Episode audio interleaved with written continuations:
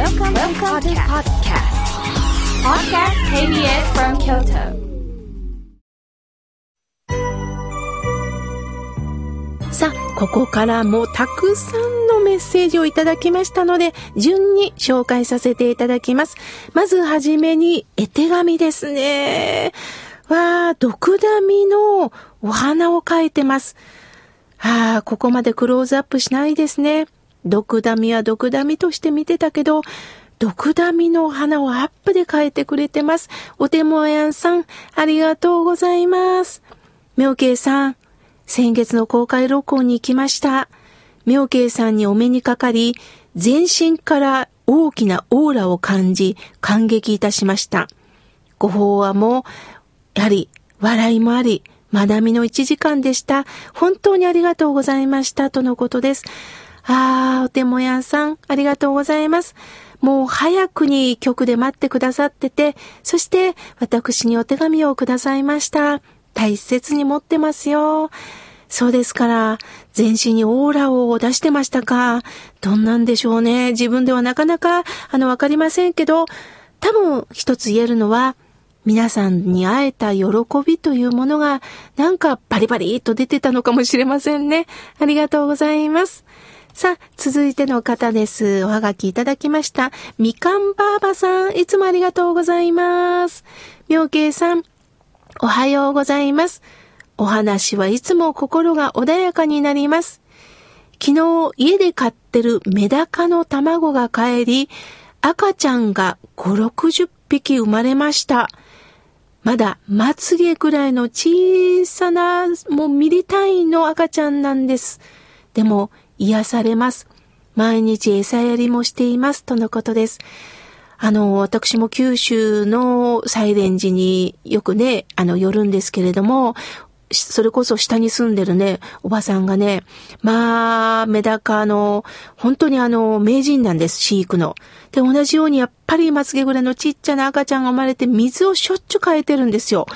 水を変えるって、おばちゃん、網からシュルシュルっと抜けていくやんって言ったら、それが大変なんやあんたって言いながらね、可愛くつも水を変えてます。そうですか。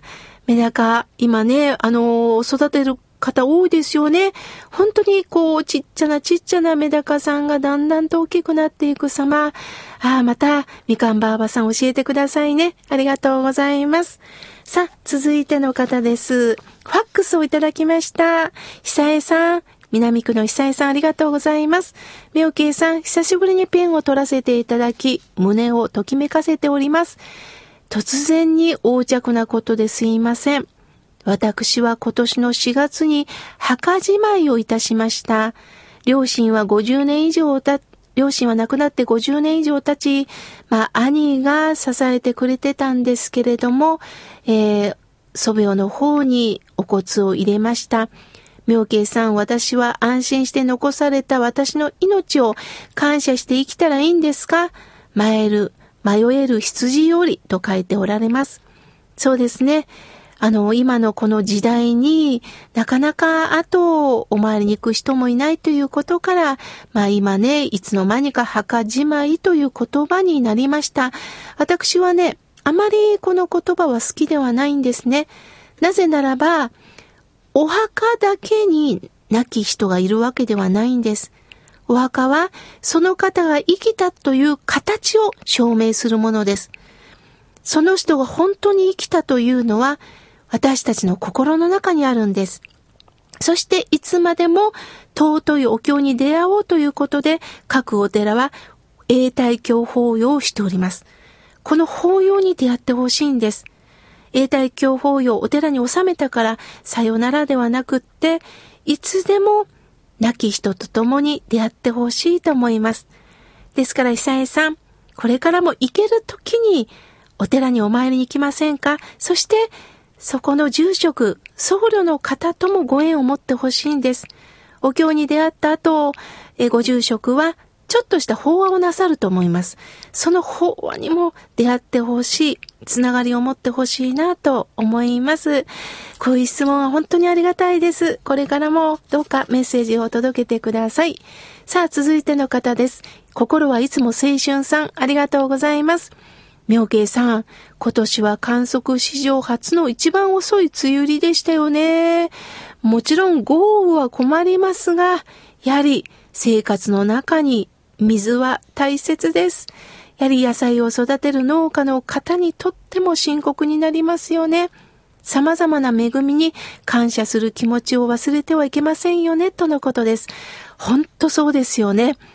雨という恵みをいただきながら私たちはお日様の光の恵み、目に見えない様々な風とかいろんな養分をいただきながら生きていますよね。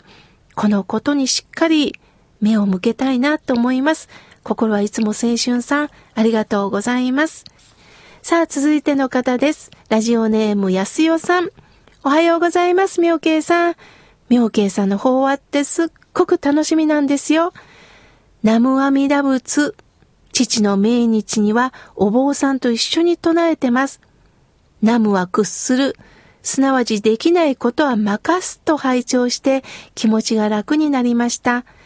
私は目が不自由なのでできないことはたくさんあります。だけども我慢せずに周りの人にお願いすることも許されてるんだなということを感じました。もちろんですよ、安尾さん。私も道を歩いててね、やはり白い杖を持ってる方がおられたら、横から突然お声かけすみません。困ってることってありますか？って声をかけるようにしています。するとほとんどの方が、できたら改札まで、できたら階段のこの上までいいですか？どこどこ方面ってこっちですよねって必ず声をかけてくれるんです。その時の笑顔ってね、本当に共に一緒に生きるんだなっていうことを感じさせてくれます。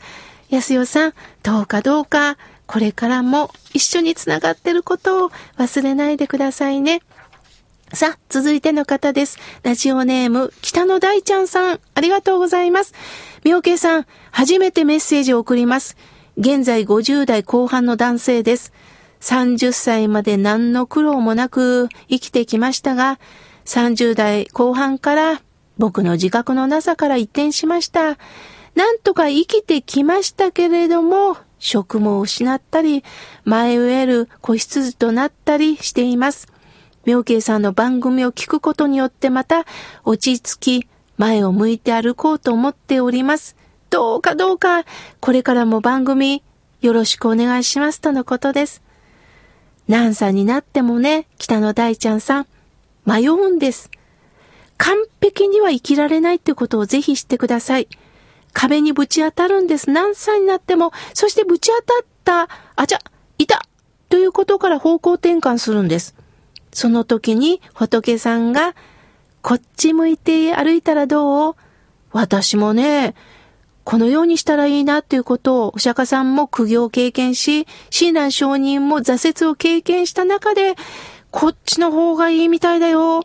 私もいろんな経験してきたけどね、もう力抜いて、恥かいて、このままこのように生きていったらいいよって教えてくれるんです。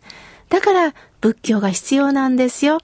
北野大ちゃんさん、これからも番組と共に、共に生きていきましょう。